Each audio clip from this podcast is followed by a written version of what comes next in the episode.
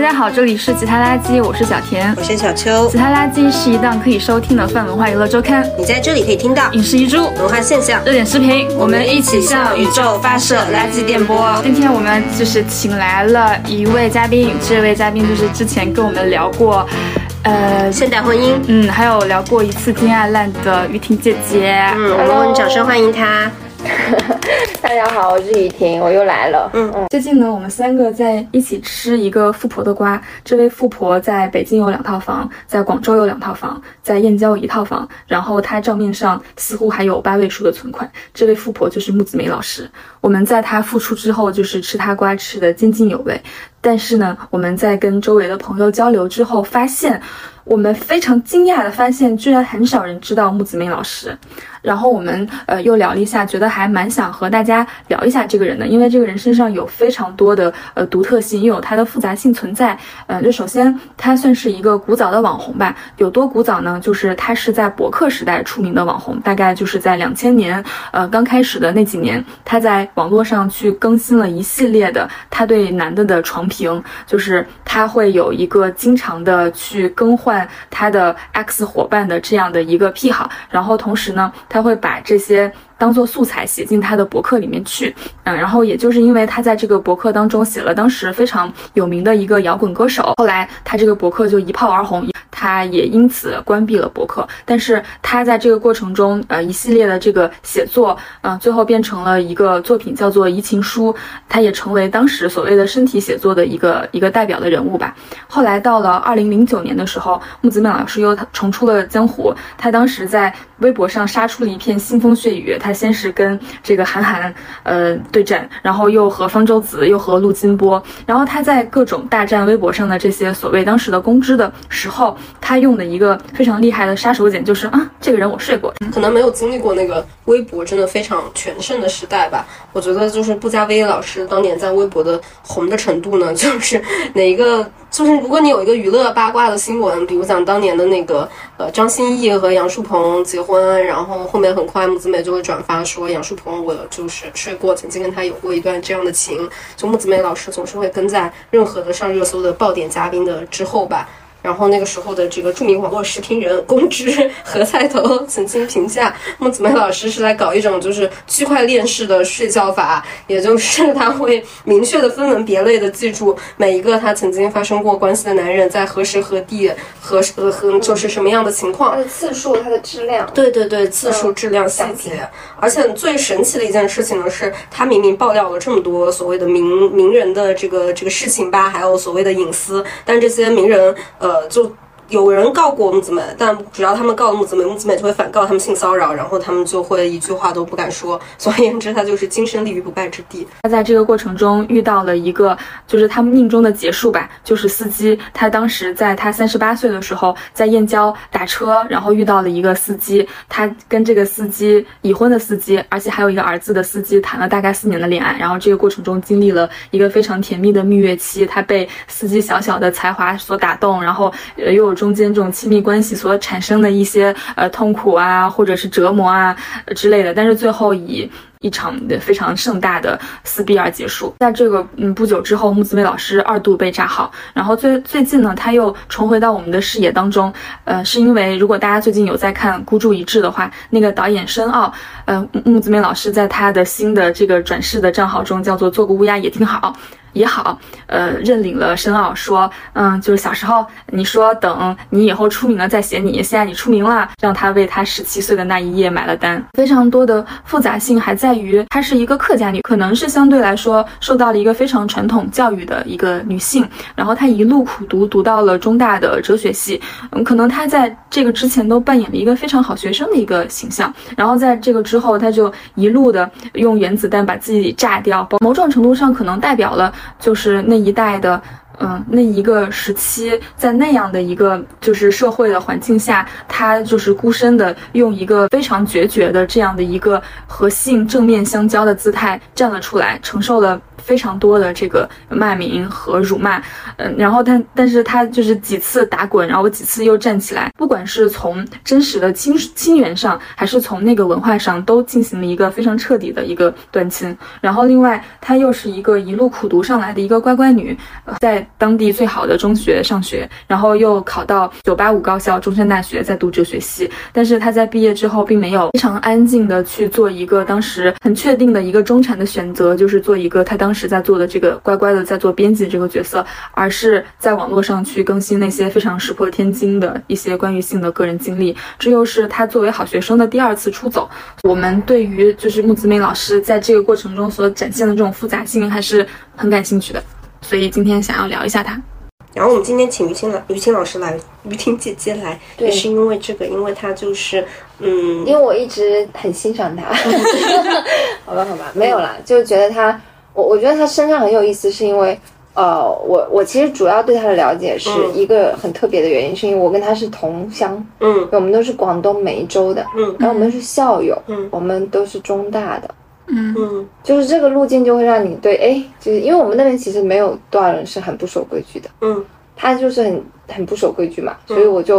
呃对他一直都会关照观观察。但是早期我没有看言情书啦，我对他第一次印象特别深，是因为那个司机的事情，燕郊绝恋。燕郊绝恋，那时候我就是微博特别也是特别新生熟，那时候是 follow 那个剧情的，嗯就觉得很精彩啊！就一般情况下女的不会这样把自己全这个过程，我觉得现在发出来不知道还会不会火哎。嗯，那个时候就是文字直播，我觉得一定会。还是会是吗？但是不是有点狗血吗？现在的年轻人是不是会觉得有点太 low 了？当年我觉得当年的，当年的审查尺度宽的情况下，他才能留得下来。嗯现在其实大家没有吃过这么好的东西了。哦，那还是嗯，又俗又好吃。他他当年那个都已经，我觉得可以够得上文爱的级别了。我觉得可以装订成一本书，我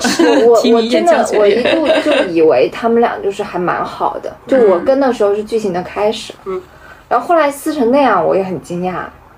就是就是很精彩，就是我一开始就觉得这俩人就是嗯，像他说两个小伙伴一样的，挺挺温情的。他一开始的那种表达和直播的内容都两个人就很温情的，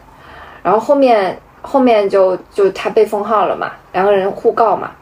然后他封号之后就又消失了，然后前段时但是去年开始吧，我开始看他那个公号嘛，就做个乌鸦也好，那个公号、上面他只就是就是情感咨询嘛，然后我我会跟朋友分享说，哎，我觉得他 讲的真对，就我觉得他就是中国的现实主义情感大师，嗯。但是他现在的视角是很比以前要冷静很多的，就他基本上就是一个抽离的状态，然后又看得到很现实的锐利的东西，又而且他没有特别的，只是说嗯。嘲讽男人，他其实分析利弊，分析就是男女的角度都有。嗯。就女人的欲念，他也会看到；男人的这种贪婪，或者说害怕付出成本什么，这些他都看得到。嗯然后还他有还有很强的阶级观，嗯就是 城乡视角这些。我觉得现在微博没有这些，嗯现在微博的情感大师都是说什么大家要提供情绪价值啊什么，嗯，其实没有他那么细，嗯，还是太多的互联网话语了。他是有过实践的人。对他就是在血淋淋的现实中，就是对挣扎过，真的是、对没有那么多概念。嗯然后我就就是就是这么着，又觉得嗯，这个人还是很厉害，然后文笔又特好，看着很舒服，嗯所以就对啊，对，然后然后就跟你们聊起嘛，嗯就我觉得他还是很值得再了解一下的。对，嗯，所以今天我们其实主要的内容也是会讲两个事情吧。一个事情是我们对于木子美的这个从前跟现在的一些观察，和我们觉得，嗯，她作为一个刚刚讲的相对特殊一点的身份，她是呃一个广东潮汕地区的这样的一个大客家客家客家地区是两个地对区。客家地区的这样的一个人，相对而言，可能女性是被大家认为比较这个传统啊，需要守规矩的这样的一个人，她又是怎么突破出这个东西，最后成为了一度可能有些人会把它封为中国性解放的一个先锋。中国的 Samantha，对中国的 Samantha 林和说的嗯嗯，就是那个欲望都市的那个女主角。对，我们今天就主要就聊聊这两个话题。嗯所以小秋，你是第一次什么时候听说木子美的？我听说木子美其实是应该也是不加 V 那个时期了。我对她别的东西印象不深，但是我感觉木子美给我最大的一个印象就是她在韩寒还有陆金波撕逼的那个时候，就当时我觉得她真的是所谓的完成了我对于公知的第一轮祛魅。嗯，我觉得是这样，因为当时在我们看微博的那个时期，确实你现在去回忆啊，那个时候活跃的公知，他确实都是男性，然后你是对他们是非常。我觉得就是挺崇拜的，他完成了我对于第一次的那种各种各样的知识向我涌来的这种兴奋的感觉吧。然后我觉得木子美对战这个陆金波的那一次，就是让我第一次看到，就是陆金波是一个出出版出版商，对吧？可以这么说，他是一个出版商。我就是看到他的那个男性的脆弱性吧，而且我觉得就让我相信一个事情，就是这个人的才华跟他是不是尊重人，是不是现实生活中是个什么样质感的人，他绝对是需要分开来看。的，他有多少知识，不代表他这个人在现实生活中是不是一个尊重别人的好人吧？嗯，然后我我记得那个时候就是陆，我还这次重新回忆了一下那个陆金波木子美事件，嗯嗯，就是可以理解成这个事情呢，就是呃，这个这个木子美说陆金波欠她版税。啊，就是把这个移情书让他当时让他签了一份，说放弃这个版税的呃合同。然后呢，陆金波拒不承认。于是呢，他们就在微博上就是撕了起来。然后在撕的时候呢，木子梅老师非常不经意的就是说了一句：“陆金波，我睡过，当年我就是陆金波给我写过六封情书，你不要不承认曾经我们发生过这个事。”然后陆金波反正就气急败坏。但木子梅老师晒出的这个情书，我觉得真的很精彩。我想给大家朗读一段，这是情书。第第四篇，陆金波写的，坦率地说，跟我保持长期联系的女主女子都是乙稿组，跟我保持密切联系的女子都是代稿组，我没有不稿组和机动组，哈哈，半真半假的话，我大概在心底有点歧视女性，所以并不觉得跟女性交往有什么必要。就是，嗯，我觉得穆老师把这个东西爆出来，就是那一个瞬间让我觉得，OK，就是男公知好像也没有什么了不起的，嗯。就是这样，然后我当时还记得他那个照片，就是好多人都在转发，就是他有一个穿了一个桃红色的衣服，然后有一个红头发，然后就是抽烟，当时就觉得嗯很厉害。我觉得，我觉得你这个认认知完全达到了他想要的目的。嗯，木子美早年在移情书里面就写说，他为什么喜欢跟男人玩，就是他他觉得男人就在。外面太装了，嗯，他觉得只有性可以把他们拔开。哦，他对，当然他当时没有那么对男人没有那么多敌意，嗯，他有时候又会欣赏，但是他觉得那个是更真实的。总之，嗯，我觉得他不喜欢那爱的，对，他是挺爱的，对，但是他就觉得像你说什么陆地梦的脆弱啊，在他那里可能他是觉得。值得怜爱的，嗯，我觉得他属于那种当时他肯定是怜爱的嘛，那就是他记住了这件事，那他后续看到说这个人在，他也挺理性的嘛，在这种利益上面有明如此那个的时候，他有很理性认知里面也有那种很多情感的一面。这个就是他要，就像要拆穿那个皇帝的心意他后面他就对大家都拆穿。嗯，是的。然后我听我我们不是以前我也是混记者圈的，暂时在休息。就是有一些呃比我大一些的男记者吧，我跟他们聊过，他们就说他就说大家都好怕他，他也跟媒体圈也很近嘛。嗯，不只是这种什么媒呃影视圈的。然后他们就是基本上后面就不敢碰他了，就不可能有一段时间是觉得借你来什么开光吧，但实际上后来都很怕他，就是很怕，就是曾经跟他睡过的人都惧怕，因为就会受到，就他太没底线了，没有人敢，而且他说过的全是真的，嗯，所以没有人敢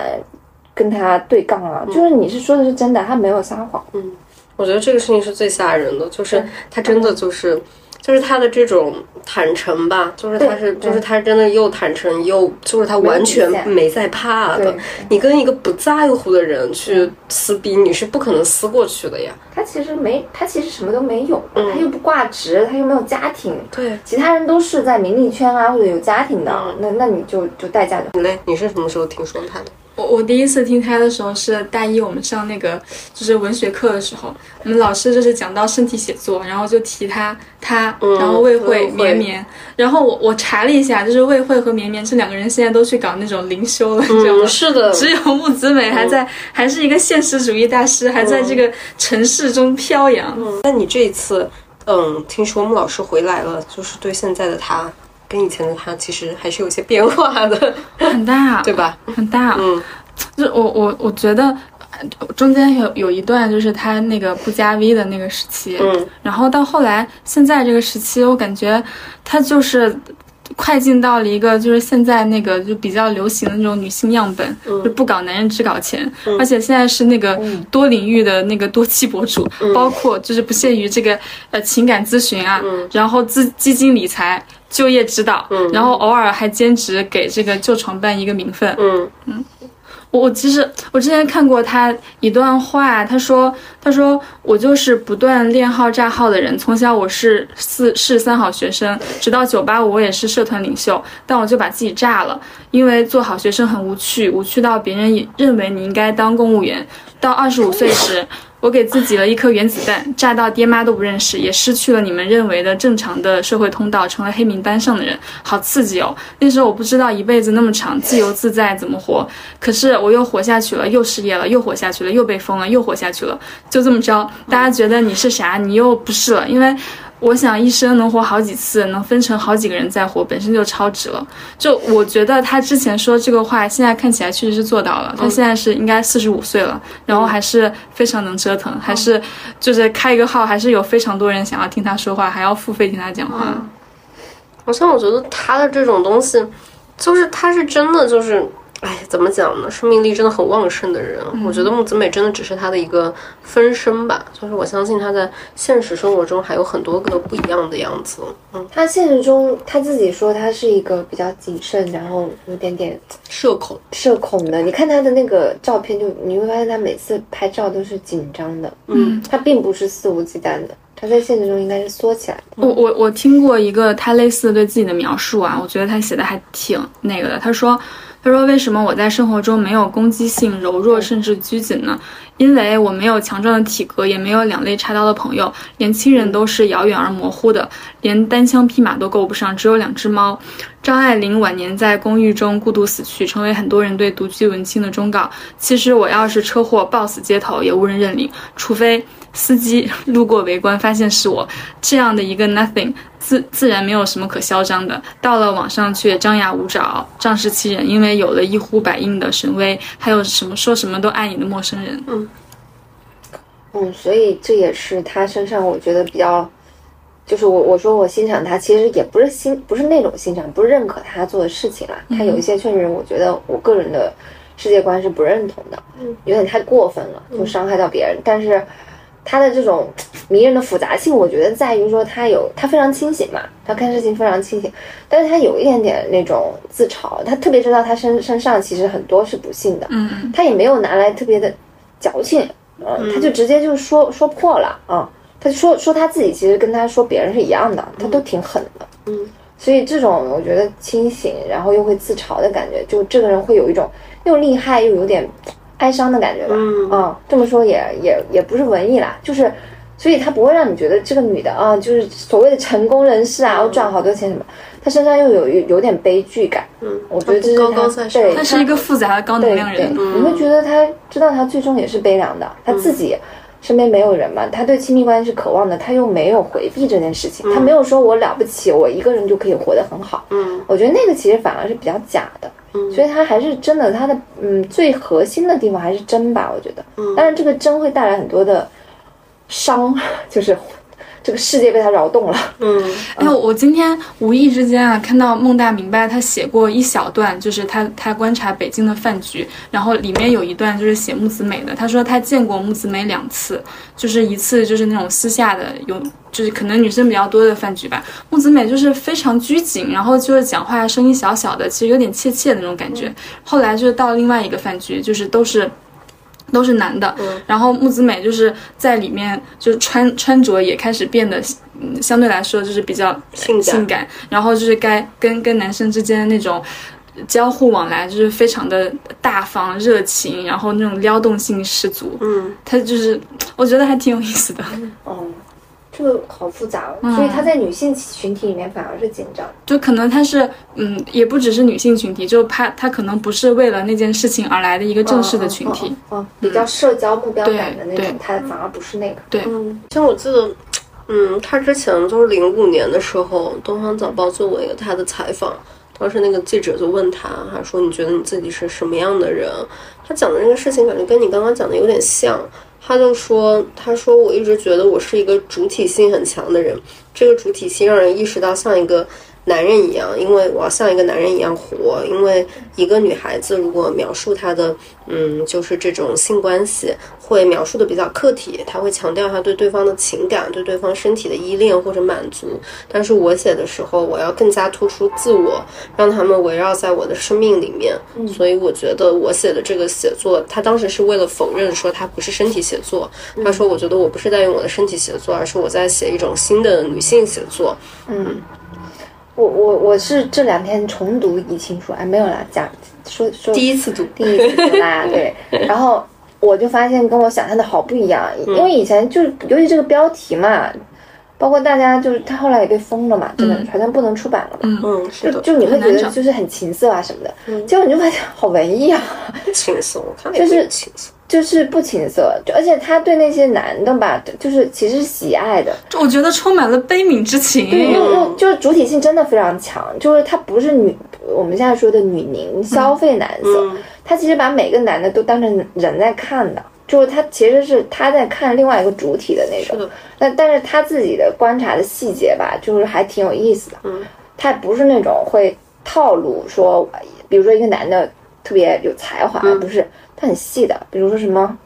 你们是不是要逼逼啊？就比如说他会夸一个男的那个下体清秀，嗯印象好深啊。嗯嗯，对，我也印象很深。其实就是这种，他会有很多很细的观察，然后，然后他确实会带入男性嘛。他不是说两帮女的为他在酒吧打架嘛？那个妇女解放。对，他说那是妇女解放运动，他觉得这个时候他不就带入了男的嘛？就一般两个女的会为一个男的打架嘛？他就他就觉得那我现在哎，你们来为我为我去那个。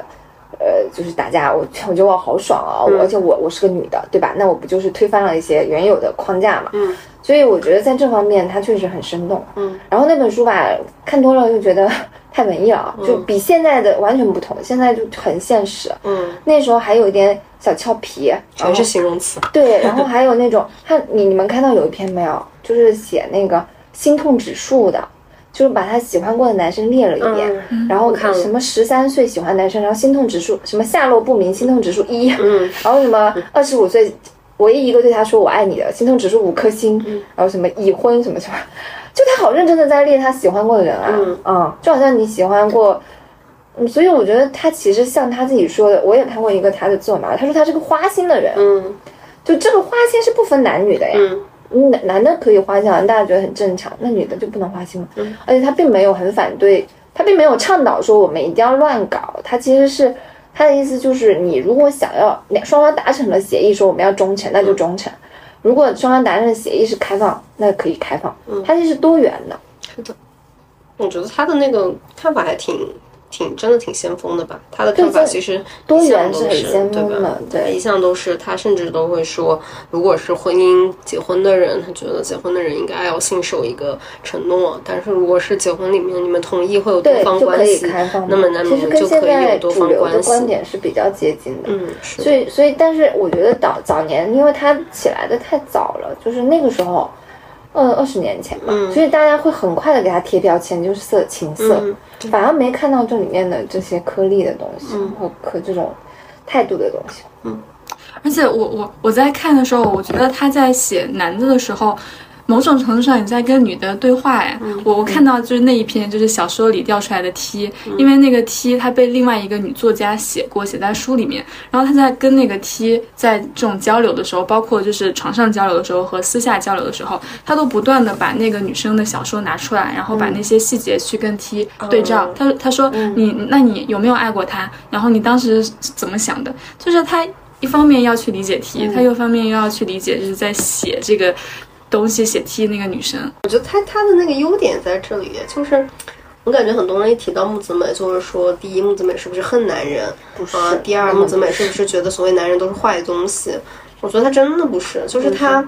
她是那种你现在现在读不到了的，你现在肯定是读不到一个人他对男人有那么细致的、细微的观察嘛，他那么愿意去投入。去了解，然后去分析每一个男的的这个质感是什么样子的。然后，反正我觉得他的这个态度，就是他对男的真的很热爱。那个时候真的很热爱，而且嗯那个时候他会夸什么跟男的眼睛好看啦，嗯然后说就是什么希望男性感激他啦。他哦，他很有母性，我发现，就他在那个阶，他很有母性，他特别希望拯救一个男的。嗯，所以他后来跟那个，我看了他移情书之后，跟再看那个，再去想他跟那个司机，我觉得就一个人啊，没有。我觉得我之前有一个很套路的路径理解，就是不怎么也被男的伤害过，然后后来他就去伤害男的，去游戏，嗯。然后后面他哎妈的又变成了恋爱脑，他他是那么一种很标签式的一个非常套路的理解一个人的路径，但其实他有一些东西没有变化，嗯他他他写那个司机的那个又不是有一篇文章嘛，就两个人好像快闹掰了，他写了一篇文章叫什么？然后他就说是因为那个司机其实活得不开心嘛，嗯，他觉得他每天都，那个司机还挺有才华的，会自我形容自己过了一种什么样的生活，嗯，啊，我可以念一下，就是你们看到了吗？就他写的他俩的那个，嗯，就是出去钓小鱼，回家之后再把小鱼吐出来。对对，就是那句，对，就是就是他有那个悲悯感，他觉得这个男的可爱可怜，然后他就觉得我那我要带给你快乐，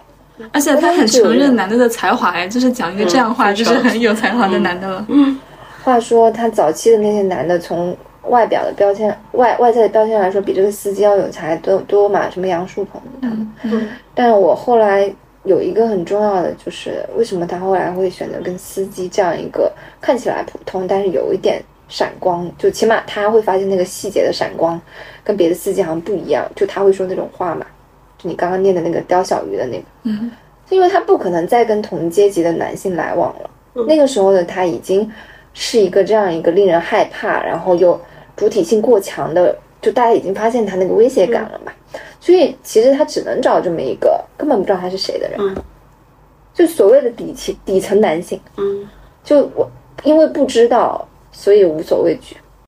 就他是一次打车的时候遇到这个司机的，嗯。然后就可能觉得这个人长得好看，嗯。我们不要去说他好不好看了啊，毕竟好看的男人大家都知道啊，嗯。有多少。然后他就故意老是去打那个车嘛，就嗯。就走一同一条路线，然后就开始跟他聊天什么的，然后就就后来就就司机就就是被就是两个人就所谓的成为了恋人，然后哦他是这么形容的，我爱司机吗？严格说来说，我爱小伙伴小伙伴时期的司机，那时我们是叛逆的逃学少年，一起对抗世俗这道墙。遇到他时，他是个受着命运折磨、负债十几万、一天拉十几个小时活，还出了小事故的司机，活得疲惫又麻木。他形容自己的生活，每天就像一条鸟，我不会念那两个字啊，是卢兹吧？鸬鹚啊，出来捕鱼，回来回家再吐回吐出来，啊，他不经意的才华让我产生小崇拜，以及把他从泥潭中捞出来的冲动。嗯，他喜欢这种又文艺又现实中失败的人嘞。嗯嗯，就杨树鹏也是这样的人。嗯，我我觉得后面他写那段也很重要，就是他们两个是真正从这个点上呼应的。呃，翁子美说说，我问他你有朋友吗？他茫然，朋友，我只有亲戚和同事，没有朋友。对，我在这小镇上他也没有一个朋友，于是我们一拍即合，成为彼此唯一的朋友。嗯 对啊，他就觉得他俩是互相取暖嘛，然后两个人就在一起五年嘛，嗯他就觉得这是他他第什么？他说他第一次踏踏实实谈恋爱，以前都是两三个月，不超过一年，嗯他就变成了一个最家常的女人，会做饭做菜，嘘寒问暖，不断的妥协包容。结果结果呢，后来的发展就是被那个，先是司机发现了他的真实身份，嗯不小心有一次发现，但也还好。后面有一次是他老婆，就是司机是做手对对，司机是有家庭的，司机是有有家庭的有老婆有小有小孩的。司机做手术的时候，他老婆看到了他手机里面这个反正不加微的内容，然后呢，司机就开始往回撤了。反正就在纠结之下，就开始说我要回归家庭了。嗯，然后这个时候三个人就经历了一场嗯混战。嗯，然后布加维后面就成了所谓的油腻小三，对，要篡夺主这个这个主位。嗯，然后还要大房主位对，还把那个女他老婆的照片在网络上晒出来。嗯就是，然后这个这个司机也就开始告他们，两个人就上了法庭。嗯，反正后来就是一地鸡毛。后来就什么要互删彼此的内容，嗯 就法庭，我觉得也很难判的。然后那个时候就是布加威，就后面就是确实好像很不像他现在，比如说给人做情感咨询里面那种理智的样子啊，嗯就就很没有理智，就是一下子就会显得我我确实很深爱，一下子就会觉得我错付了，然后你不过就是又回到了那个，呃，他是这么写的，他说，就是以前两个人好像一起在这个世界上打打斗嘛，然后就后面呢，就司机慢慢的被唤起了中年男人的负罪感。哦，原来他不是逃学少年，不是自由斗士，对抗世界只是一种幻觉。从催眠中醒来，归根到底是一个村炮，和他们村的老爷们一样。他就对这个男的就很失望吧。嗯，反正他后面就，嗯，然后嗯，其实他描述他们两个的那个相处细节啊，我觉得他还是主体性很强的。嗯，因为他要那个男的，比如说你在外面再忙，你现在我就是要你回来帮我做饭陪，我，对，要陪我。他就在他身上榨取那个家庭感。对，甚至会就是花钱买那个司机的时间嘛。我记得当时有写过这一段。我觉得就司机给他一种感受，就这个男的吧，嗯，好像可以给他那个家庭的温暖，或者说就是亲密关系的那种东西啊，嗯啊，不只是性的部分。是的然后后面发现不可能，嗯，所以他骨子里就是还是渴望那个东西。嗯，这就是木子美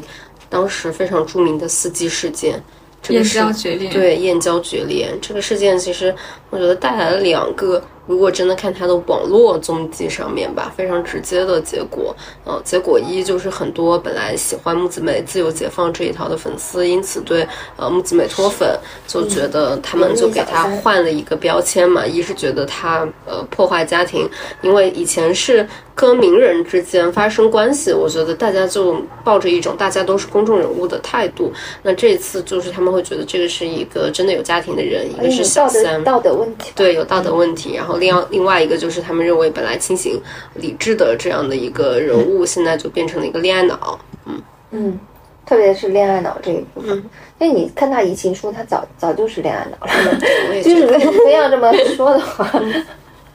我我想我想问一个问题，就是虽然这段可能会被逼掉，就是我真的很好奇他为什么就是这么爱做爱，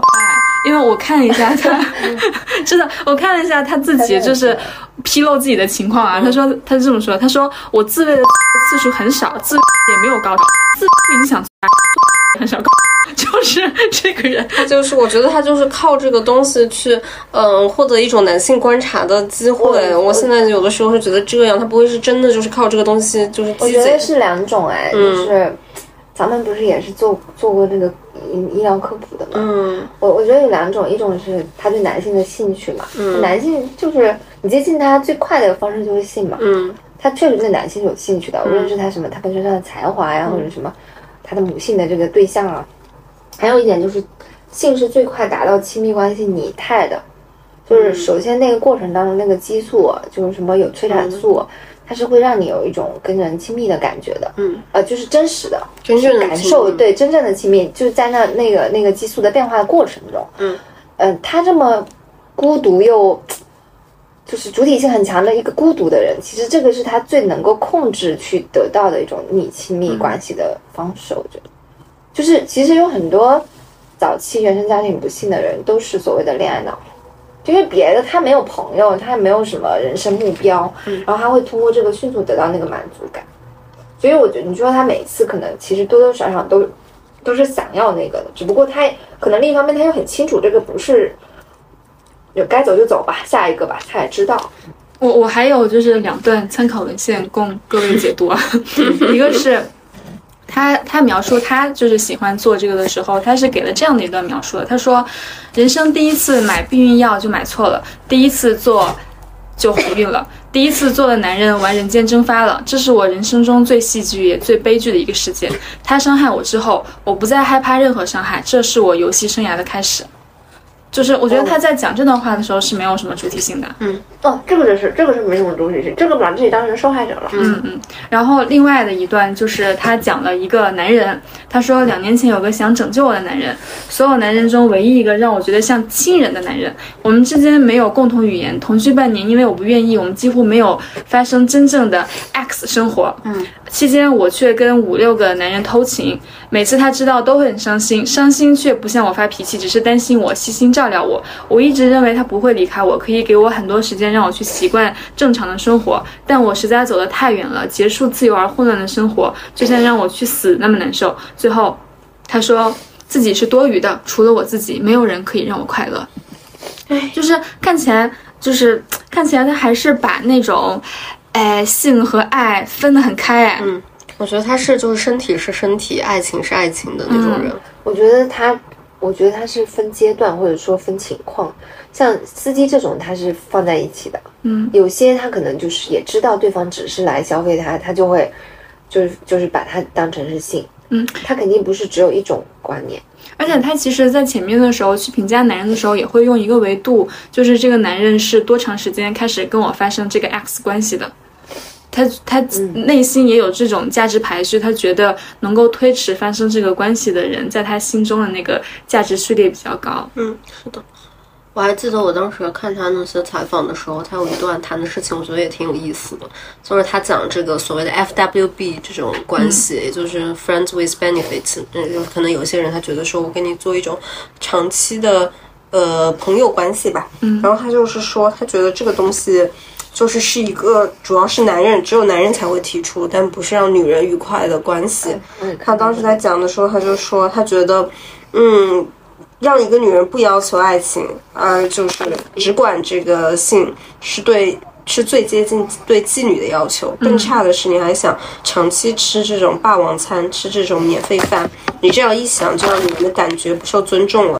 倒不是说女人是建立在交换的基础上，交换金钱或者婚姻，但至少需要一个说出去的理由吧。总之，他就是会讲到，他认为友情跟爱情是有严格差异的。所谓的这个呃自由的说，我们双方都想要，想要保持一种关系，这种东西其实是不存在的。他觉得对女人来讲，友谊可以发生在上床之前，也可以发生在不在上床之后，要不然是一，要不然是零，但是不会有所谓的貌貌似两全其美的长期的友。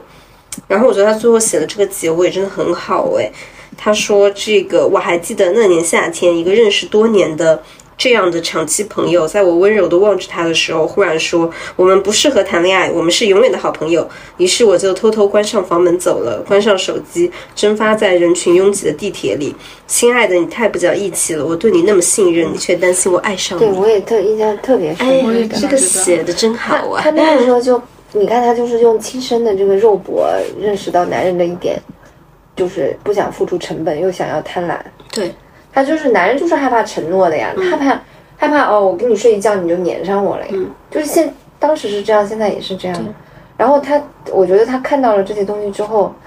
就是才能够做今天的情感咨询师。是的，嗯。然后他，但但是你刚刚说的那一段，其实反映了他还是容易把，他还是希望性爱合一的。嗯，我觉得他是希望这样，只不过现实经常不是这样。嗯，他对方不是这样，比如说就是冲着性来的，那他也会配合他，那我就跟你玩嘛。嗯，所以我觉得他是他是认想要性爱合一，只不过他经常就只能把他们分开。嗯啊，而且我觉得你刚刚说的那个也也是我觉得。就是木子美一直以来行为里面让我觉得特别有趣的一点，那我觉得他真的是那种，就是那种虚无的乐观主义。因为他还挺乐观的，就比如讲，他就是生活挺有希望的，然后他也，嗯，就是一个这个恋爱一个恋爱的接着不断的谈下去，我觉得他对生活挺有信心的。但与此同时，他其实见过很多人性里面很幽暗的、很不好的东西嘛。他的那些床伴，很多人其实真的就是对他不好，但他在这样的一个情况下，还是能保持一个相对比较乐观的心情，然后不断的生活，不断的试，不断的试，不断的试。我觉得他有点像个 INFJ。我觉得这个真的很厉害。他有他有圣母，但是又很没有底线，两两个很极端的两个反面。他包他还是比较包容的。他其实他没有抓住一个人死打的，他谁都打一下，但是他又他好像没有那么在乎。嗯，我觉得他不在乎，他最终其实就是他不在乎。好强哦，我觉得，好尤其强，尤其是那个年代的那些男人，嗯，那他真的是一个，就是像打不死的小强一样，就是他一次一次的，那哎，反正我觉得他就是又柔弱又顽强的那那种那种感觉，嗯，你们要不你们可以就是有一个视角，嗯，好像提纲里面写的，其实那个年代的网络跟现在还不一样。嗯，你就觉得那个时候其实他遗情书也好，或者他不是也被封封了嘛？嗯，那个时候大家其实还是有把它标签为荡妇的，嗯。现在肯定就不会了。嗯，然后现在大家可能就写觉得写的不够情色，嗯。然后就是就是那个年代，我觉得，呃，我朋友是说，因为我我毕竟也还没有那么老嘛，嗯。我朋友就是跟他 比较同辈的啊，四四十多的，就是说他其实是受到了很多的伤害，不仅是男性的，就是大众舆论的，嗯。所以他后面会越来越没有底线，就是反正我跟你们干起来了，然后我也被你们踩在脚底下了，啊，就是各种辱骂啊，各种各种难听的东西啊。嗯不，他妈妈不是还因为他这个作风的问题不跟他来往嘛？嗯，他整个就是跟这个世界就是大干架嘛。嗯，所以他会，他已经干到那个份上了，他后来就会越来越不在乎，他只能那样啊，不然他就只能去。他曾经有过就是比较应激的阶段，就是那个大大量的这个辱骂来了之后，他一度关闭过自己的博客，是司机阶段吗？不是是那在个之前吗？在之前就是移情书那个阶段对啊，那个时候应该还是 他也没想到吧？我估计他那时候有点，他那时候有点太虎了吧？我觉得他可能都没想到我。我觉得大家可以就是想一下，我今天查了一下，二零零五年的时候百合网才成立，嗯，然后两千一零年的时候，马诺才在那边说什么什么宁愿在宝马车上哭，不愿在自行车上笑，就是在那个时候还没有。任何的人知道，就是所谓 dating 文化是什么东西，更别说就是性解放到这个程度的女人。现在看来还真早生二十年呢。对，所以她在一个比较旧的时代被认为是一个不能被接受的人，然后现在在一个新的时代，他又认为是一个旧式女人。嗯，别人会觉得太保守了，目前。就是就是你还是没有摆脱。那你回到我们刚刚聊过的，虽然他有很强主体性，他偶尔还是会把自己放在受害者和那个渴望爱的那个角色啊。这个东西现在是不那么被接的，不那么被女权话语所欣赏的。就是你你他他司机那个事情，他也有很强的受害者的，就是自我的怨怼啊。后面他也会像怨妇一样。嗯，那是这就是你为什么要你为什么不能干干脆脆离开一个男人？有什么？尤其是你这个人还还是一个只是一个司机而已，然后长得又不怎么样。你一个女的，你为什么要对这样的人伤心？现在是这样的，社会身份完全不匹配的。对呀、就觉得你这你就是没脑子呀，对呀、所以我觉得两个时代他都不是很很在那个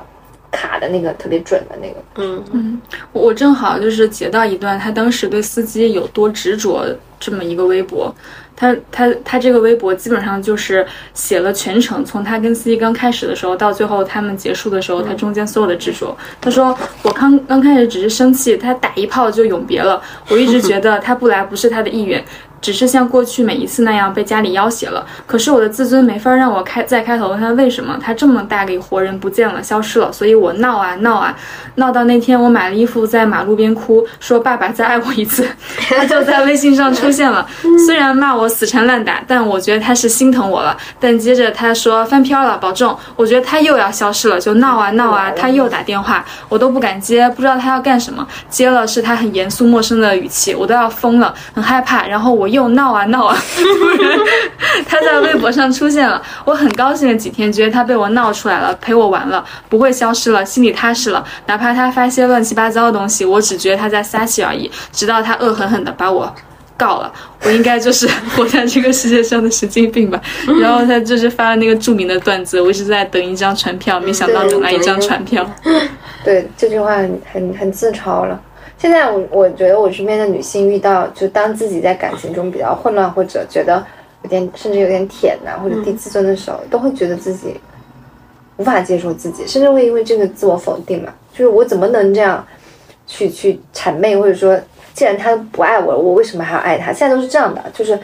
你不能这样的，你这样的话你就不是一个独立女性，你就你你为什你为什么这样？好像不是一个合格的人类。但实际上，我觉得这个空间也太窄了吧？现在木子美确实，就她不管是要性还是要爱，都很坦荡。嗯，极其坦荡。对，就是我要爱就爱爱呀，然后我我就是只要性就要性。对，而且她她要爱的时候，就是其实很不堪，但她一点都不怕，就是把最不堪的那个方面也可以全部都写他出来其。实没有，他其实没有受什么规范的影响，我觉得他没有受一种主流话语的影响，哎我记得很清哎，很野蛮吧？可嗯，我看他某一个他自己写的书的时候，他有写一个细节，就是他回忆他自己的童年。嗯他说我在很小的时候，我看到班上的小朋友要排成一列长队规，则我就不想要再排到那个队伍里，我只想自己走一个自己的队。对他不想要，他我觉得这这也是一个嗯很精彩的地方，就是他真的是仅凭一己之力。你看，说了他两个时代都不对吧？他还是活得很好。真的单枪匹马他。就是单枪匹马，他是他还是在赚钱，然后存款比我就比比可能对吧？也不比哪个八位数哈，八位数存对啊款，然后穆老师自己说广州两套，北京两套，燕郊一套啊。嗯，当然也跟他就是是那个年代出生有关嘛。嗯那个时候房价没那么贵，但是他毕竟是没有放弃过生存的，他从来没有说因为这个东西我就，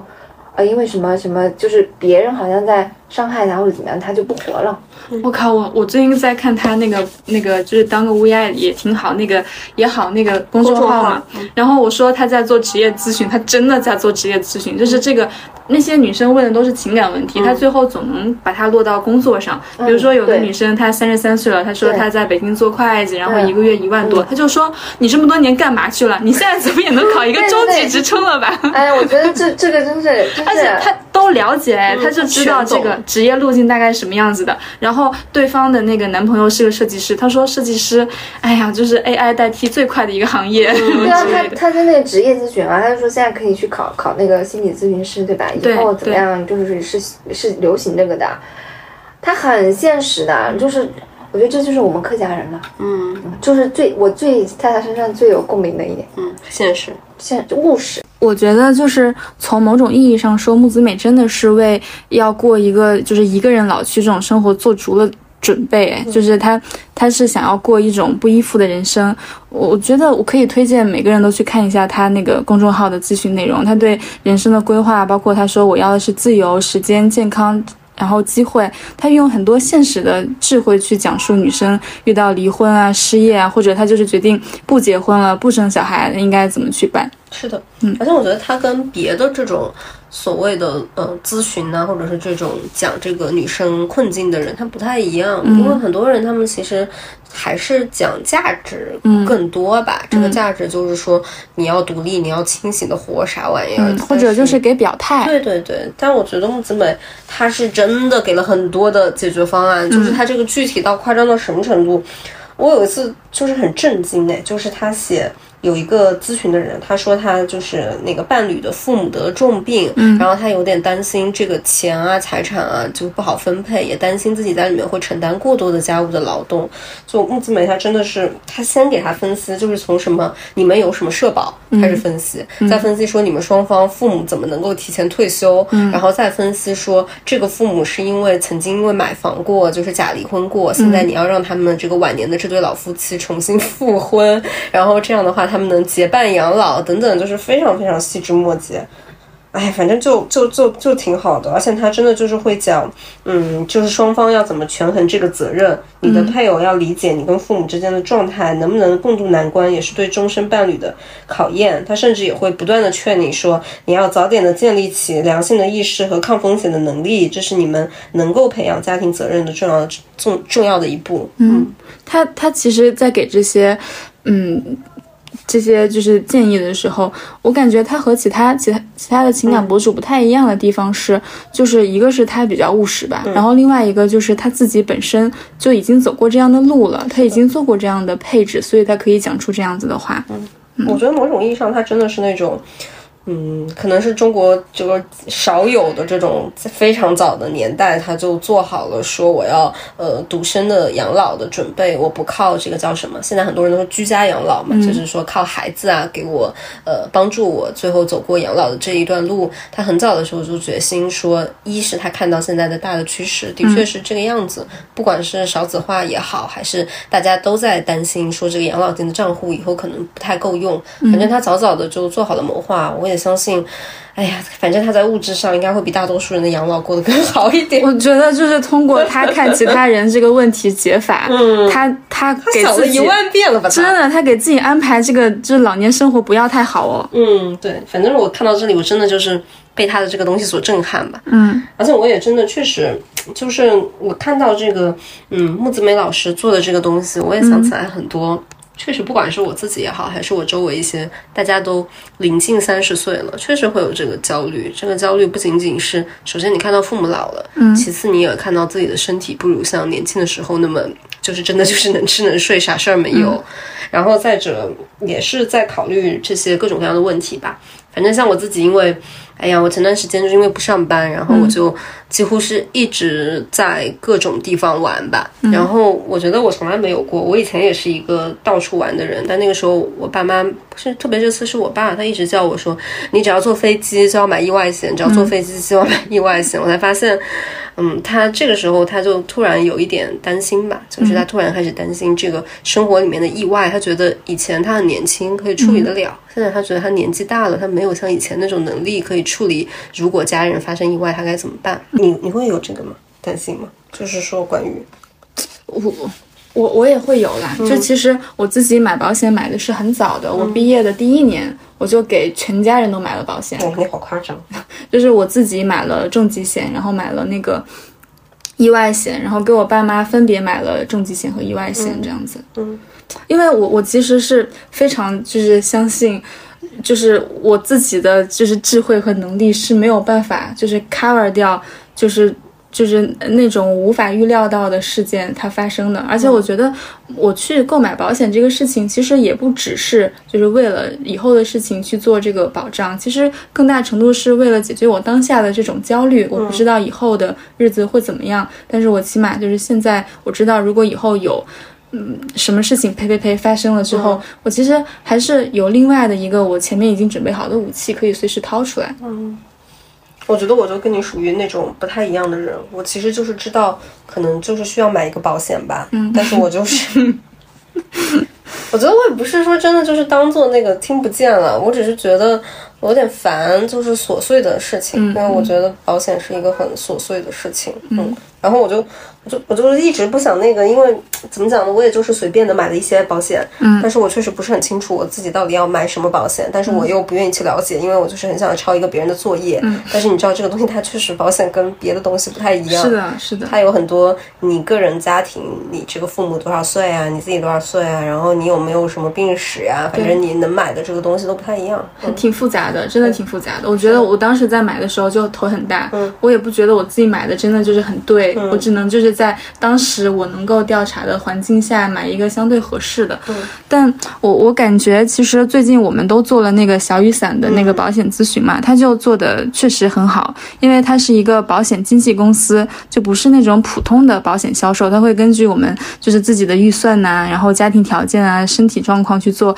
一整套的方案，嗯。嗯。我自己体验比较好的，其实就是，嗯，它这个东西是一分钱咨询，就是就是，如果我们应该也会在 show notes 里面放一个链接，感兴趣的听友可以直接去咨询一下，因为它不是卖保险的，我觉得这个是对我感受最好的一点。嗯，就怎么讲呢？咱们这种人呢，就是这种，嗯，我就是比较希望有一个统一的框架，它能够告诉我一个人基本的配置是要什么样的，这样的话我就不会产生那种你今天给我推销这个，过两天又跟我说这个什么政策马上又要过去啦，你赶紧得买这。我就觉得这个这个我在干嘛？嗯，对，总之我觉得他这个整体性的规划给我感觉是比较好的，因为当时他们的那个顾问就是跟你打一个电话嘛，那个电话大概是二十分钟左右，他就会跟你讲一下你这个基础的配置是什么，一来跟你这个人一定要有的，他可能会说你需要配一个健康方面的这种基础的配置，然后再加上一些 plus 的，如果你呃有一些闲钱，那你可能想要为养老做一些规划，那你应该做什么样的配置？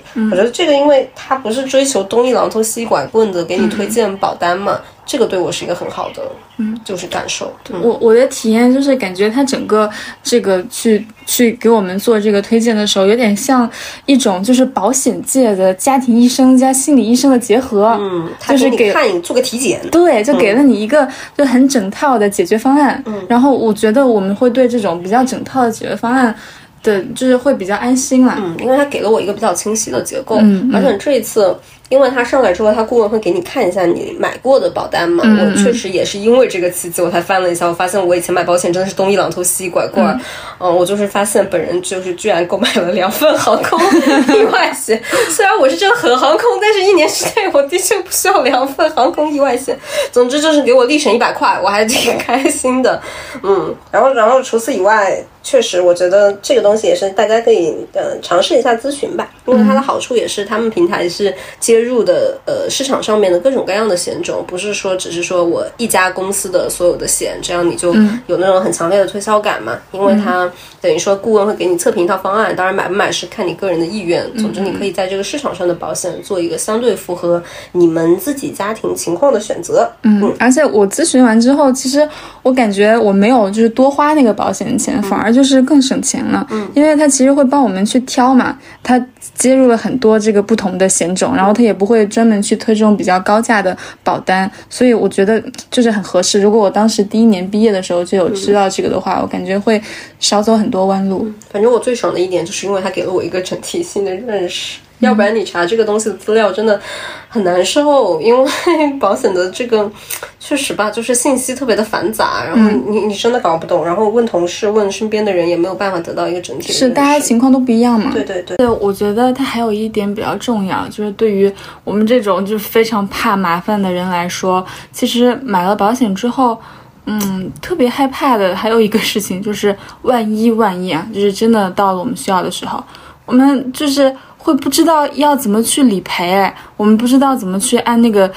那个那个东西，我们要去找谁，我们要按什么。比例去拿到我们的赔付款，但是小雨伞这个呢，它就有一个呃相对来说比较简洁的一个操作的手法，就是它会进行一个全程的协助，然后也会有一些简单的理赔和闪赔的服务，反正就是还还算是蛮省心的吧。嗯，反正我们今天的这个推荐就是觉得，如果你已经有保险，可以嗯试用一下我们这个一分钱的链接，找他们就是我跟小邱做的这个。对对对，就诊断一下你们的保险嘛，嗯嗯然后看看有什么重复的，或者说这样说不定还给你省钱。嗯，然后如果你从来没有做过这个这个保险方面的考虑，想要有一个初步的了解，我觉得这个也是比较合适的一个非常全关门式入门，对，非常入门又没有什么成本的体验。对，希望大家可以去试一试。嗯，它会在我们的 show notes 里面哦。对，好，那我们接下来就继续聊回我们这位老师。好的，好听一点。然后 我看过，我我当时收过他收藏过他一篇文章，是叫《学霸的欲念管理》，哇就是是不是很牛逼？这个名字就“学霸的欲念管理”，九八五的啊，就小镇做题家应该怎么管理自己的欲念？这个这个来信的人就是说他就是一个学霸嘛，九八五的，嗯嗯，但是呢，他就是对男人就是那种。怎么说呢？忘不掉就他不想要影响自己的学习，不是忘不掉。所以呢，但是呢，他就其实性压抑嘛，就他拒绝早恋，但是呢，他又想要从他那里得到凝视嘛，就享受他们的欲念，所以他跟他们就是若即若离的。然后后面，嗯，就是他已经读博了嘛，然后呢，有一些优秀的男人，什么大学教授啊、金融大佬啊，他就会故意去走进他们，然后。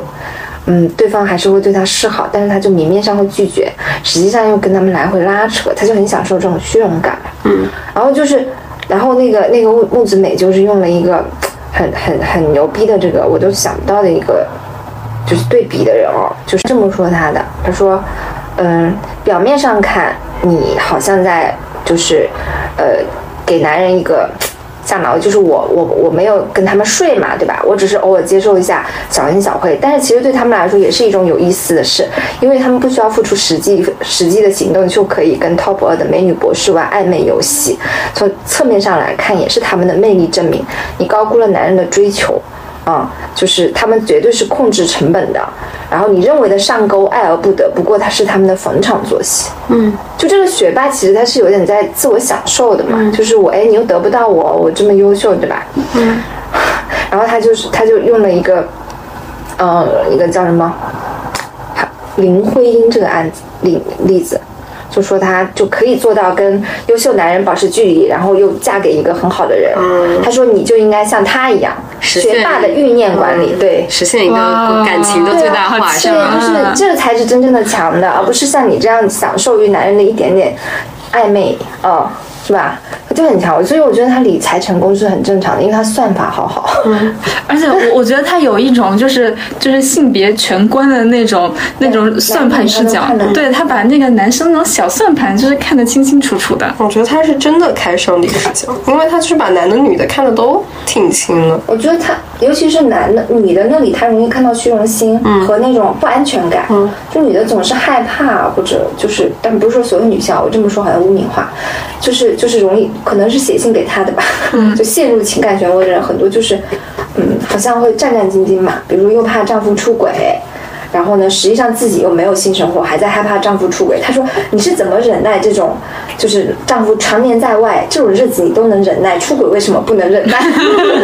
然后，然后她又能看到男的那种特别的算计或者不愿意承诺啊，呃，男的，而且男的在他的那个分析里面非常在乎现实利益嘛，嗯，阶层的视角。啊，他说过一个男的什么？喜欢上一个上海的上海的女上海的女的，跟一个女就是一个已婚男跟一个上海的女的呃暧昧，那个女的是会弹钢琴的，嗯，然后这个写信的呢是这个男的的老婆，嗯，然后他就让这个女的换位思考一下，自己是个农村来的，然后跟一个大城市的这样一个有优雅出身的人，呃，对方对你就是有好感，你会不会也很开心呢？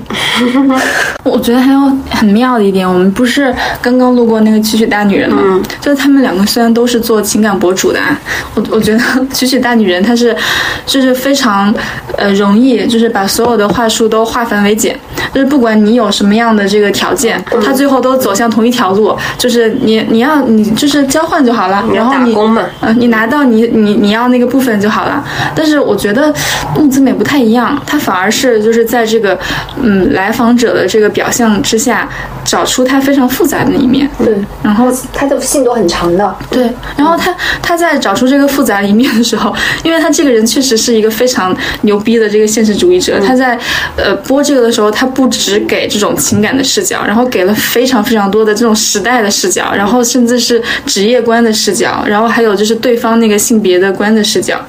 他给很多解决方案的，其实他每一封信你到最后，都能看到。他是给建设性意见的，嗯他不太是那种心理咨询师的那种感、感觉，就是我来聆听你，我来安抚你。对，他直接就是给，我觉得你建议你这样做，嗯啊，比如说你先考个什么证啊，对你喜欢这个人，不就是因为他出他是国外留学生吗？那你自己去做个国外留学生啊，但是对，就是对，很现实哎。然后我觉得这这个你他其实那个阅读量不是很高的，一两万，嗯，因为这一套其实是需要一点耐心去读的。但我觉得真正的去问他的人吧，其实更多的还是中，就是活得没有那么好的，嗯，呃，他们嗯，可能从知识分子的角度或者所谓的精英女性角度，觉得这东西有点，就是有点。low 或者不高级，嗯，但我觉得这些人，这些来来问的人，其实是需要他的提醒，嗯，比如说你起码要有份工作啊，或者什么这种事情，对，那可能可能对木子美这种出身的人来说，我觉得我可以先说一个，当时我看到他回答了一个原生家庭创伤女生的嗯那个信嘛，我感觉这个跟他自己的那个身份也挺有关系的。我挺少见到他是这么，就是因为大部分他写的这个东西，他都会比较曲折，他都会先讲说你现在是一个什么样的情况，然后有一些解决办法，可能你要在这里面怎么迂回的达到一个目的，总之是非常务实的。但是他写的那一封信，嗯，全是态度，哎，就是那个女生大概意思就是说原生家庭对她很不好，但是她又呃离不开，该怎么办？嗯，然后怎么给她写的那个就是说你要允许自己远走高飞，允许自己六亲不认，敢于对打压你的人人说不，对剥削你的人说不，这是成长中很重要的一件事情。不管你是在娘家、婆家、家里、家外，你一样都要被公平对待。生儿为女没有原罪，不要再称你的姊妹为兄弟，不要视婚姻为避难所。你没有病，你只是要做出决绝的样子。如果你还在怀疑自己是否正确，那就不要多想。如果你把家人看作关系网，那你一辈子都要织网。我是我看了他好几个各种各样的咨询，他就是断亲始祖啊，他跟他妈就断了。嗯，但我觉得这个是他很难得的，你可以看到他自己的态度极其鲜明。对，然后那个女生也是一个，她跟木子美说的就是我是潮汕地区的人，然后我面面临的这些问题，你应该怎么想？他特别带入这些想要出走的女性，对对对，他好像也给一个妈妈回信过，说他觉得他应该去理解他女儿在少女阶段的这个恐惧和不安。嗯，他说就是你曾经也是这么一个女孩儿。嗯，哦，我觉得有时候他其实是对这个时候他特别温柔。对，嗯，他他在对待这些好像需要帮助的年轻女性的时候。特别的温柔，他他哦，这句话这么说的，他说不要急，你也是从青春期过来的，那种跌跌撞撞，那种自由渴望，也如孩子住在你的心底，就投以温和的目光，相守这一段交替的时光，不经意间看见画涌成蝶。就是他这个来信的妈妈特别焦虑自己的女儿成绩不够好嘛，他就是就是想要这个母女关系是温和温柔的，写的有点煽情了，但是那个态度就很不太像他分析男女关系。嗯。我们也就 move on 到这个部分好了，就是，嗯，嗯，周老师，你觉得就是咱们木子梅老师作为一个客家女人，其实应该是挺挺挺不守常规的，对吧？或者说说，先说说她身上有没有什么客家性？我可以大大的发挥了，因为我从来没有讲过客家，嗯，在公公共场合，这是公共场合吗？嗯嗯，讲过客家女性的，好感兴趣哦。嗯，那我我我我就是我也是因为这次我才去搜一些她的家庭的原生家庭。的问题，我们先从他原生家庭讲。就他他妈妈好像是，呃，因为并不喜欢他爸爸，但是因为家里的那个期待，就嫁给了他爸爸。就这不是一段有爱情的婚姻嘛？嗯。然后他爸爸后来出轨了，但是他妈也没离婚。然后呢，还有就是他妈一直也其实是个牺牲者的形象吧，就是他他好像他外公跟他爸同时生病吧，就家里两个都是生病的。然后他有他写过一个细节嘛，他回到家看到两个生病的人从厨房走出来，呃，从房间走出来，然后外面是他妈妈做了一桌子菜嘛，类似这种。就他妈妈这个形象就非常的客家女性，就是呃，你没有没有主体性，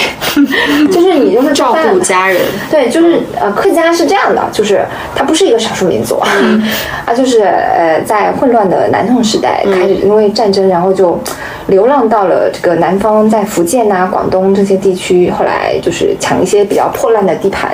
生存下来，就叫客家嘛。就这里不是你的主主位嘛，所以我觉得它其实有一种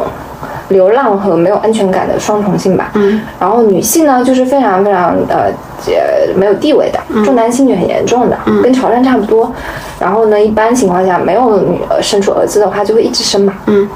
我奶奶是有九个孩子，直到第五个才是男的。嗯啊，生了八个女儿。看广东的那个性别比，那个红色的部分非常惊人。嗯，其实就是广府地区也也是一样的。嗯，对，广东离婚率很低。嗯，但是他们就觉得男的出轨就很，就是应该去原谅。男的打人也很多嘛，就是家暴率也很高，然后都是正常的。就是如果发发生了，别人也不会太说什么，就觉得这是你家的事儿。嗯，但是我成长的环境就是这样的啊，所以我觉得。他跟他妈妈是一个，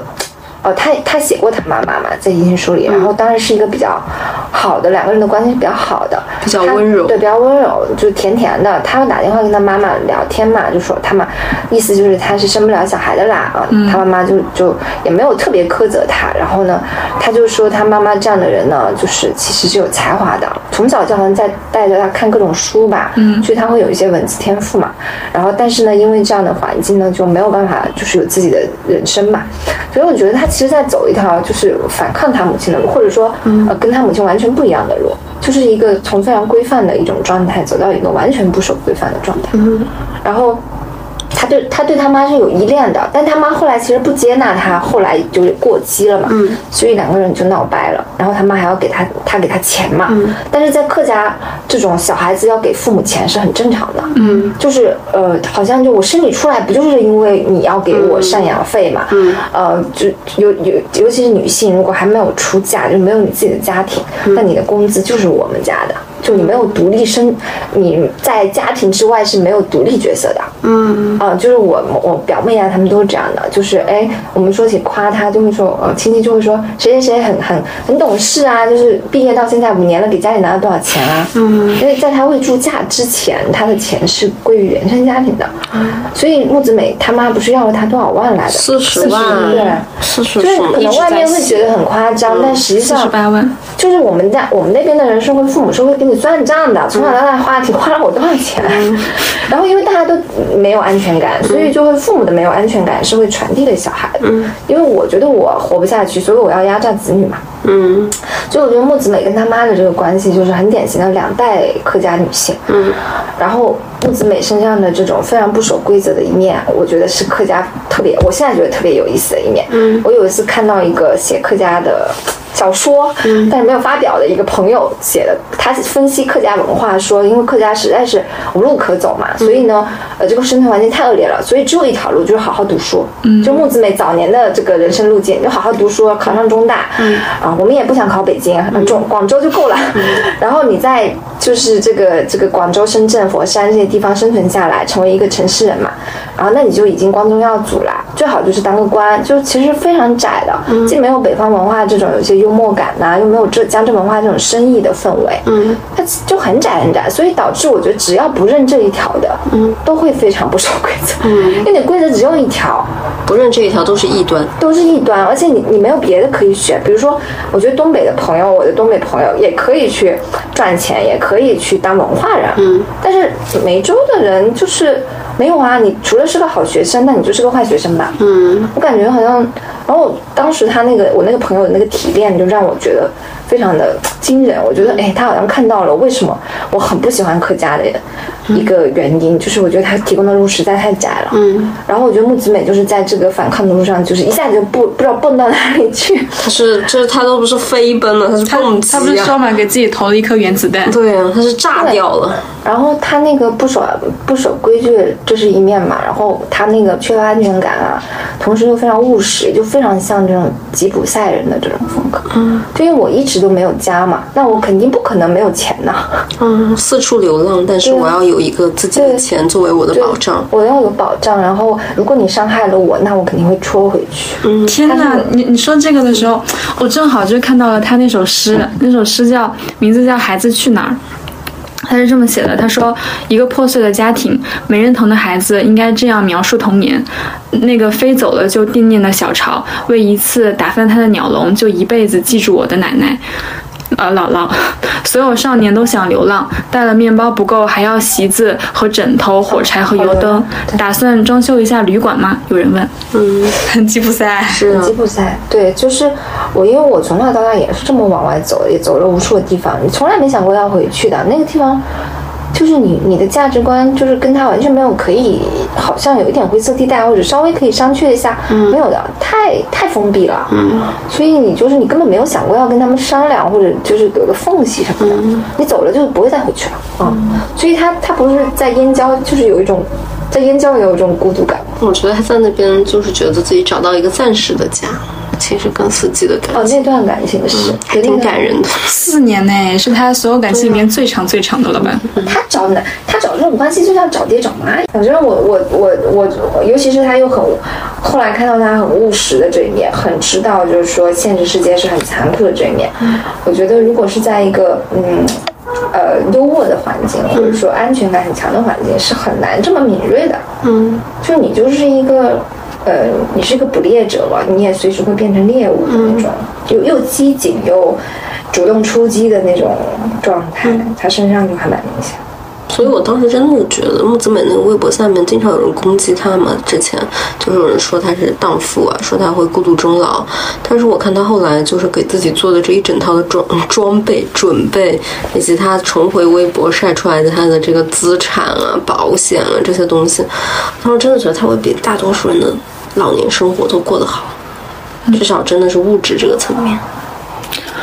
然后我我再补充一段，就是木子美的，就是她跟她妈妈的关系的这一段。我我我不确定这个呃，信任是否可靠？这个是一篇文章叫《被忽略和寻关爱的木子美的前半生》。呃，就他其实是有一个哥哥的，他是一个二胎，然后他出生以后是由外公和外婆抚养的。他十岁之前跟母亲相处的时间加起来只有半个月。他哥哥是母亲亲自抚养的。这也好客家哦。嗯，他从他从十二岁开始就经常自己独居，自己照顾自己。然后十六岁之后就离家出门远方读书，然后母亲也。基本不管他，嗯，以及因为他是外公外婆养大的，他外公外婆就是脾气都很暴躁，然后他外婆也是一个客家女性，然后同样有一个这样的问题，就是年轻的时候情感和婚恋上的经历非常坎坷，然后嗯，它里面还。还说了一个，就是，啊，就是他小时候那个读书的路径吧，就说他小时候很聪明懂事，成绩很好，经常考第一名，就是别人家的孩子。然后，呃，就是他他说他就是幼儿园还是小学的老师，前两年还特意找到他妈妈，夸他小时候有多优秀，说他自己努力读书的重要原因就是想靠读书来脱离原生家庭。对，然后还有一件事情是这样记录的：他说，小学四年级的时候，因为没有考第一，用刀片自杀，下不了狠手，最终是在身上割了十几刀，鲜血淋漓，把父母给吓坏了。嗯，他好像一个那种叛逆的好学生的那个路径啊，花了很多的时间，特别努力的做一个乖小孩，做一个让人满意的小孩，然后突然发现，就是这个满意是就达不到。我特别，我特别好奇，他什么时候开始？突然就转变成如此叛逆的，就他那个不守规则肯定一直在基因里面嘛。但有的时候你是可以在一个主流的环境里面去稍微的不守规则。嗯，但他后来不守规则已经占了他人生的主要，嗯，是主要的底色，而且不守规则到这个这个份上，我我不知道是什么节点或者有没有他这他这一方面讲的比较少。嗯，他其实挺少真的讲他自己的东西，就是都是一些礼贤的微博。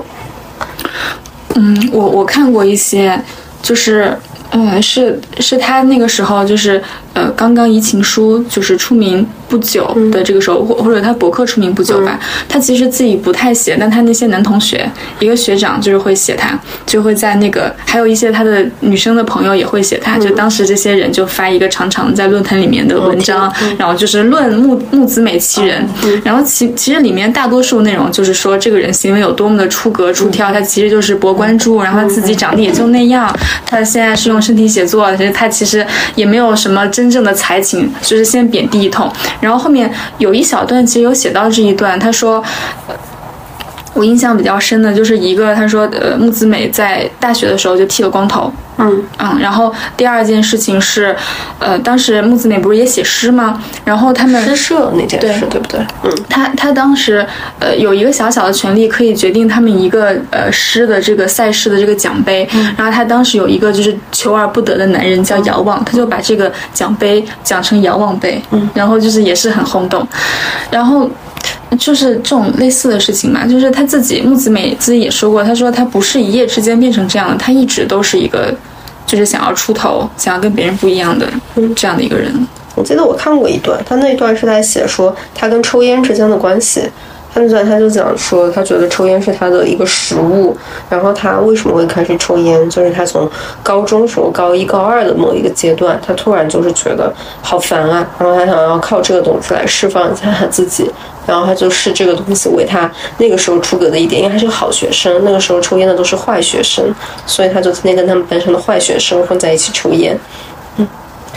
嗯。我我我看到他的那个就是现实层面的他，我觉得他一直都非常的节节俭。你不觉得他所有的穿着都非常朴素？是的，是的，朴素。他现在用小米九，你知道吗？你这个也非常客家哎，就是他的那个。就是流浪的桶里面就装满了他的那个储备，嗯，而且永远不会乱花吧。然后我觉得他在感情上是很蓬勃的，但是他在物质上应该是非常节省，嗯，啊，不知道他什么时候开始攒到第一桶金，嗯，就是可能那个时候房子没那么贵，他可能又敢去买，所以他才有后面的资金，因为他没有怎么上班啊。嗯，他我我看了一下，他其实零四年不是那个博客被停了嘛，然后到他零九年采访，中间有四五年的时间，他其实都一直在上海的一个公司？对一个网博客中站。国是吗？嗯，他在那边，我觉得这个时间他是一个比较稳定的赚钱的一个状态，嗯而且你知道吗？那个时候他开了一个播客，是吗？哦，我搜在网上搜他非常古早的信息的时候，就是有一段嘛，他接受外媒的一个采访，然后人家问他说：“你这些年都在干什么？”他说：“我在给博客中国一个叫做“博客声音”的栏目。”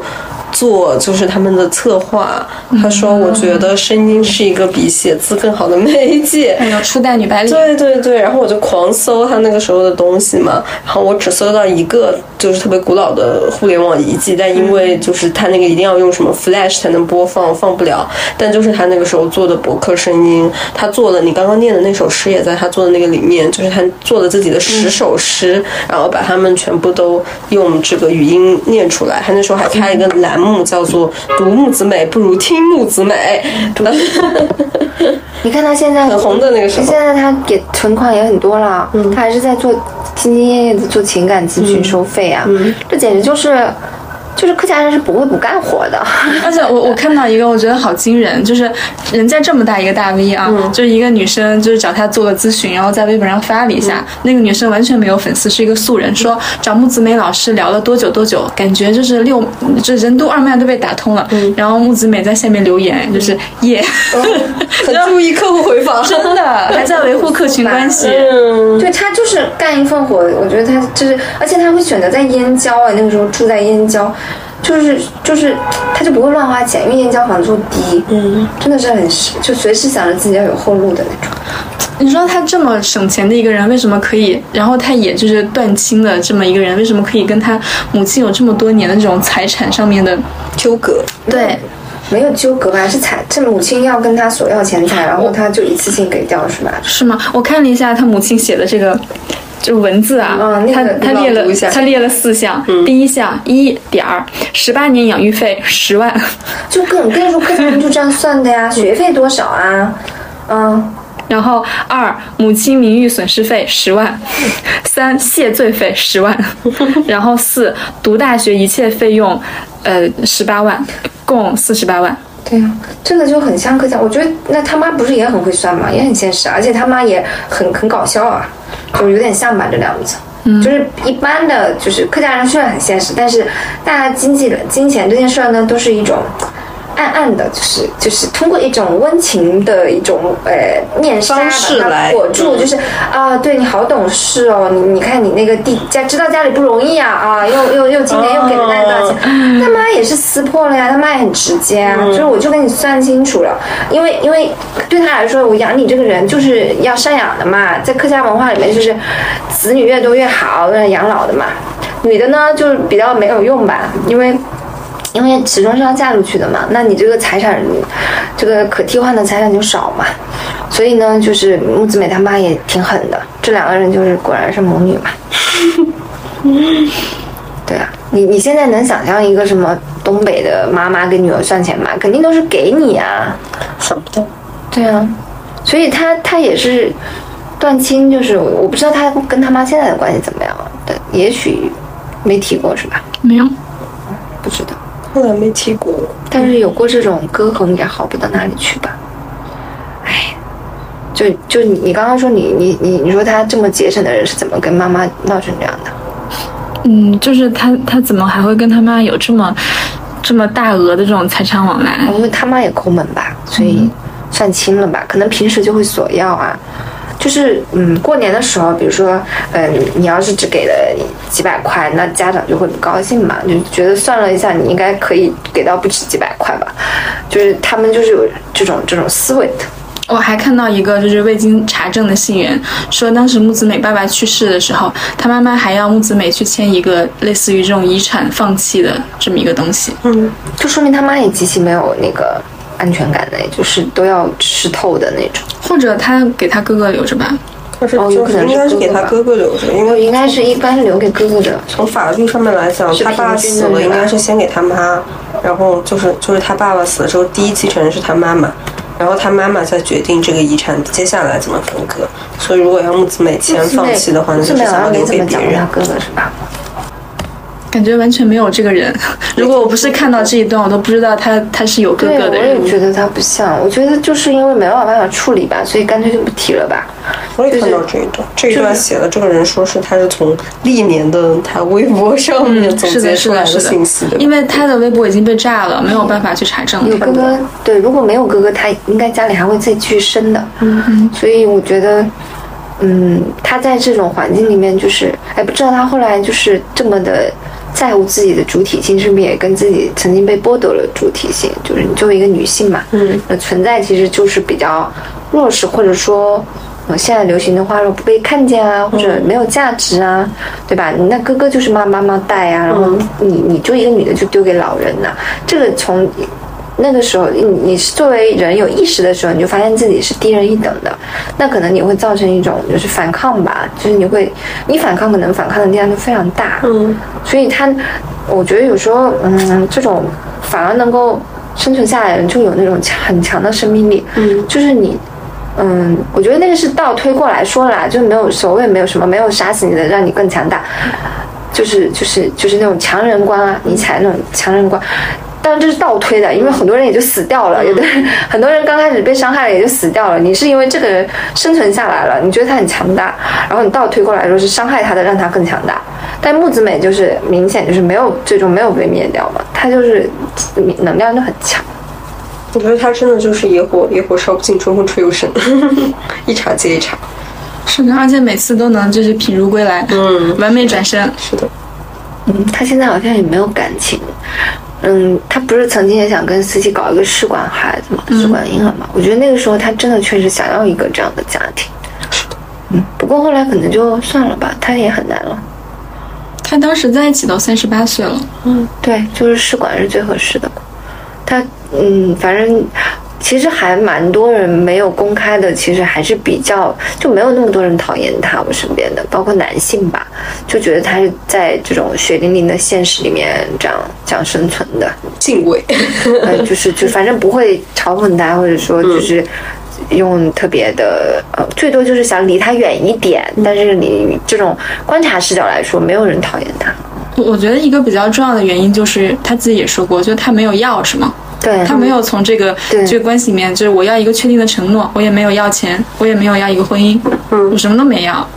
有什么可恨我的？嗯，而且他最后选择跟司机在一起，我觉得在很多男性的眼里看来，这其实是一个就是很有女性道德的一个事情，就找了一个完全无产的一个一个男的，嗯。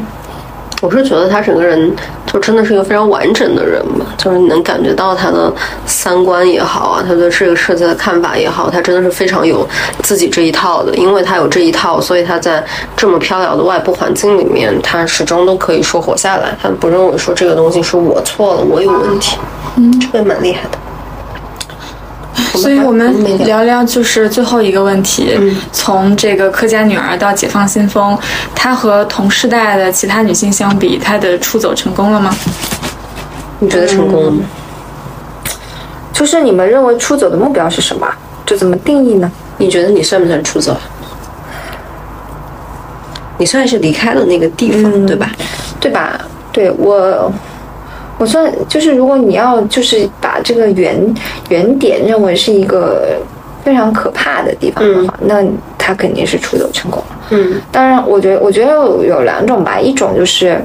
呃，可能可能跟他年龄差不多的啊，就八零后左右，那可能没有离开过的，确实可能会过着那种。生了三个小孩儿，然后呢，就是婆婆让你生，你就只能继续生。然后甚至跟我差不多大的，可能是八零呃九零后九零左右这种。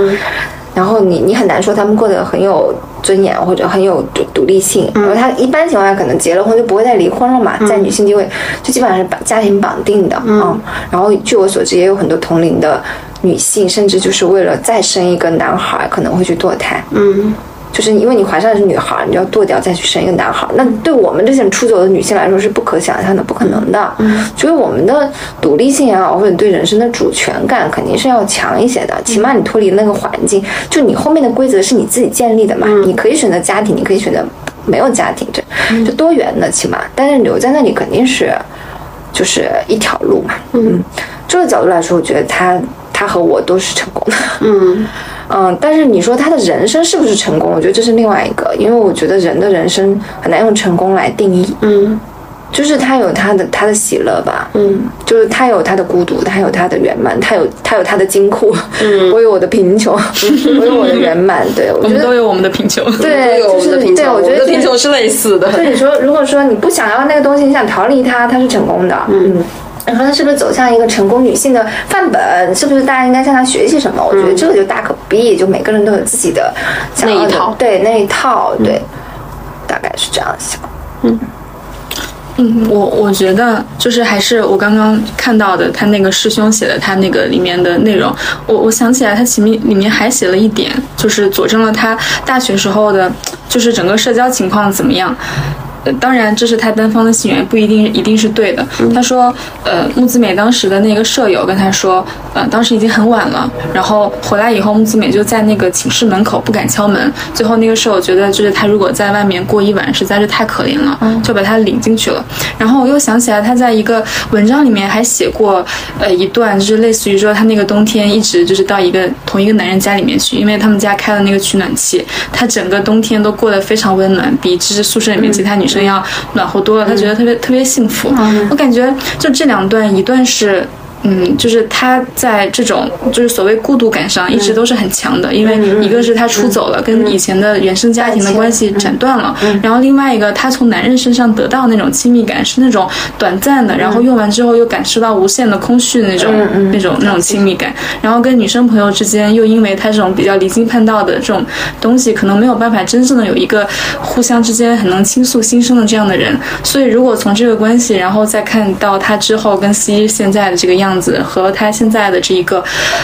一个比较有钱的一个呃单身女人，我觉得她在孤独这个层面上可能没有怎么变化，但是如果从她前面讲到了，她要去一个男人的家里面去取暖，让他这个冬天过得非常温暖。她现在的财富已经够她温暖三辈子了。嗯嗯，所以也是吧，就是某种层面上是成功的吧。嗯。然后以以及我我还想补充一个，就是我也看了很多，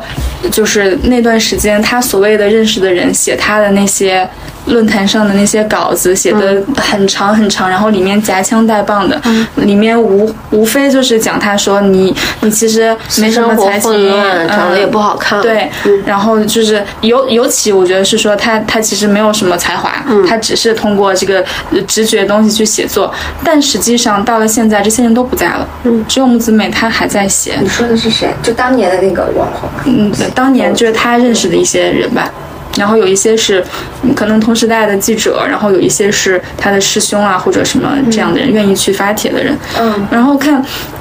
看他现在那个公众号做个乌鸦也好，你发现他其实他除了是有才华的以外，他很有洞察。他除了有才华有洞察以外，他很幽默。他除了这个之外，我觉得还有一个，就是他真的很勤奋。他可以在这个时间点，我看了每个月稳定的、固定的六更，每个月哦。